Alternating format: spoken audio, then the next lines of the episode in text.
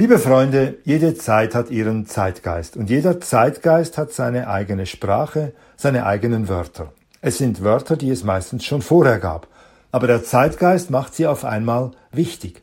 Das Wort nachhaltig zum Beispiel, das gab es schon immer.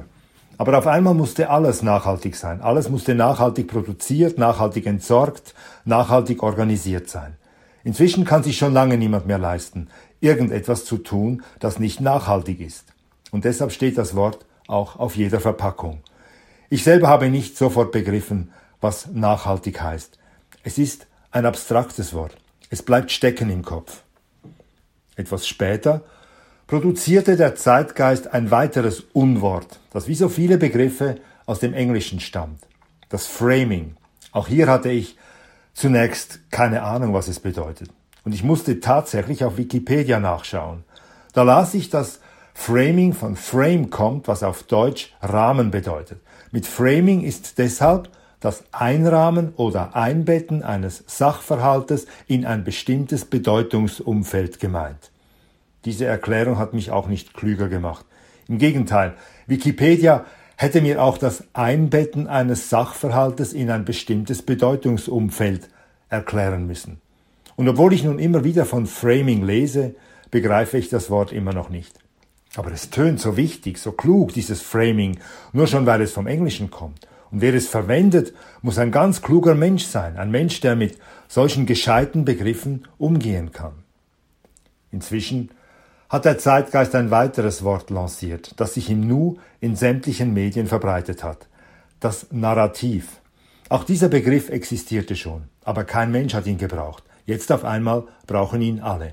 Da im Wort Narrativ das englische to narrate, erzählen steckt, war es mir etwas verständlicher. Offenbar geht es um die Art und Weise, wie man etwas erzählt. Aber auch da endet mein Verständnis bereits. Und ich meine das nicht etwa ironisch oder satirisch. Obwohl ich mein Leben lang mit der Sprache gearbeitet habe, komme ich auch an dieses Wort nicht wirklich heran. Das Narrativ narrt mich. Sobald ich es festhalten möchte, entzieht es sich mir. Diese Wörter jedoch sind vergleichsweise harmlos. Weniger harmlos ist eine andere Ausgeburt, eine andere Kopfgeburt, die der Zeitgeist hervorgebracht hat. Das Wort, über das ich eines Tages gestolpert bin, heißt einordnen. Auch hier wieder derselbe Effekt. Plötzlich war es da, plötzlich wurde überall nur noch eingeordnet. Und es war auch bezeichnend für dieses Wort, wer da einordnet.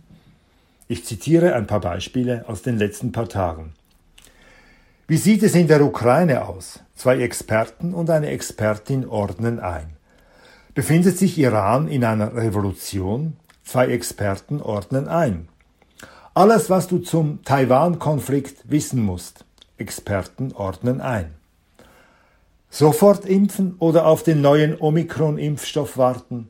Experten ordnen ein. Normale Menschen, schließe ich daraus, können nicht einordnen. Denn einordnen, das verstehe auch ich, bedeutet etwas in den Zusammenhang stellen. Dazu braucht es offensichtlich Experten.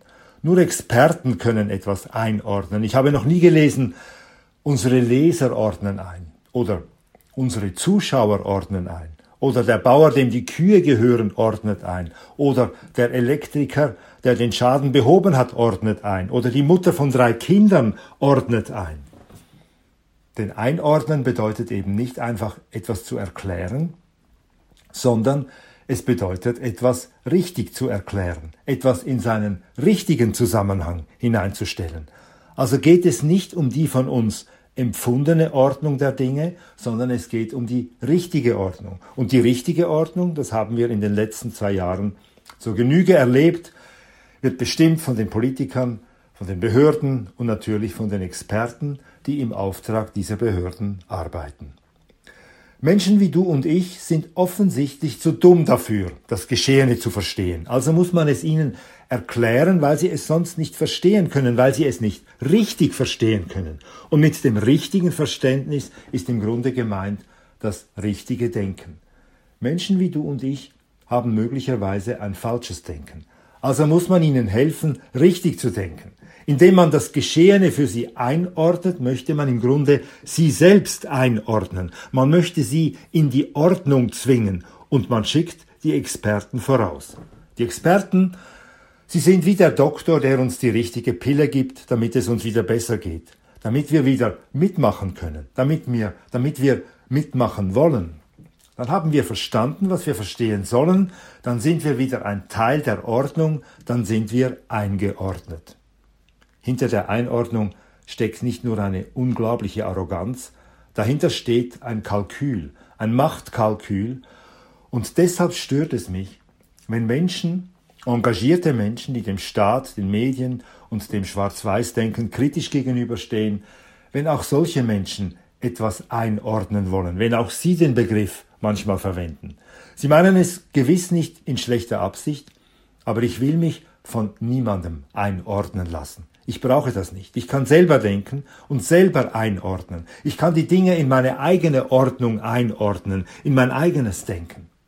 Und gerade weil ich mit der Sprache arbeite und die Sprache für mich eine Kostbarkeit ist, verweigere ich mich diesen Zeitgeistwörtern. Ich würde sie selber niemals gebrauchen. Schon deshalb nicht, weil ich ehrlich nicht weiß, wie ich sie richtig verwenden müsste. Vor allem aber, weil sie in meiner Sprache nichts zu suchen haben.